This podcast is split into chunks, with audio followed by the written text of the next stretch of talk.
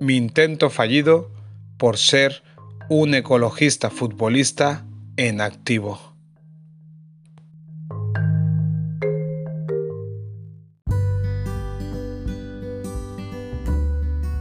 Alicante, año 2002. El desastre del Prestige. Por aquel entonces estaba cedido en el Hércules de Alicante. Mis días no eran muy interesantes, más bien eran aburridos. Después de entrenar, poco después del mediodía, nadie ni nada excepcional me esperaba en casa. PlayStation, intentar leer, llamar a mi novia y tele. Mi única dedicación era jugar a fútbol e intentar no morirme de aburrimiento. Ninguna actividad social ni educativa formaba parte de mi holgado horario.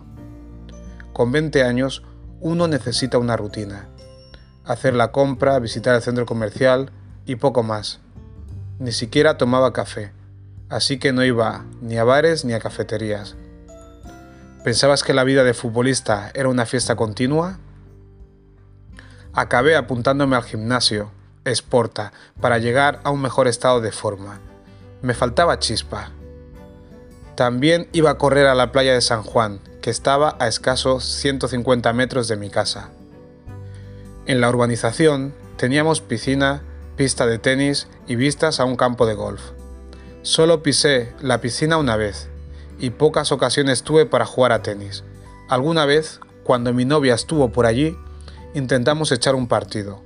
Fue aburridísimo porque ninguno de los dos éramos capaces de dar un golpe con sentido. Julio lo habría hecho mejor que yo.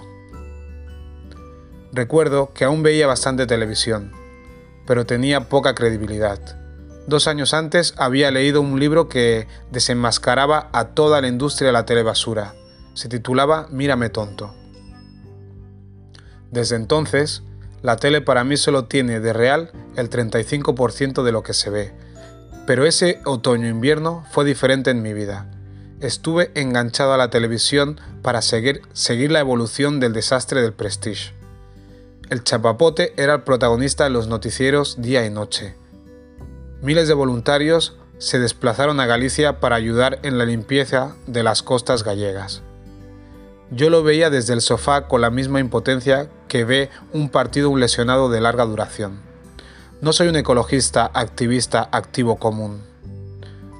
De hecho, soy un ecologista animalista, pero un tanto peculiar. Nunca hablo con perros, no tengo plantas, pero tengo un profundo respeto por la naturaleza si puedo ir andando, no voy en transporte público. Si puedo ir en transporte público, no cojo el coche ni loco. Me sobraba tanto tiempo que me sentía culpable de no hacer nada por las costas gallegas. Busqué en internet la manera de enrolarme en algún autocar de voluntarios. Cuando encontré uno, me di cuenta de que tenía que pedir permiso al club. Después de darle vueltas, desestimé la idea. Lo mío era dedicarme al fútbol eso creía yo. Mi función en la sociedad era entretener y distraer al resto de ciudadanos mientras el país se iba a la mierda por culpa de unos hilillos con aspecto de plastilina.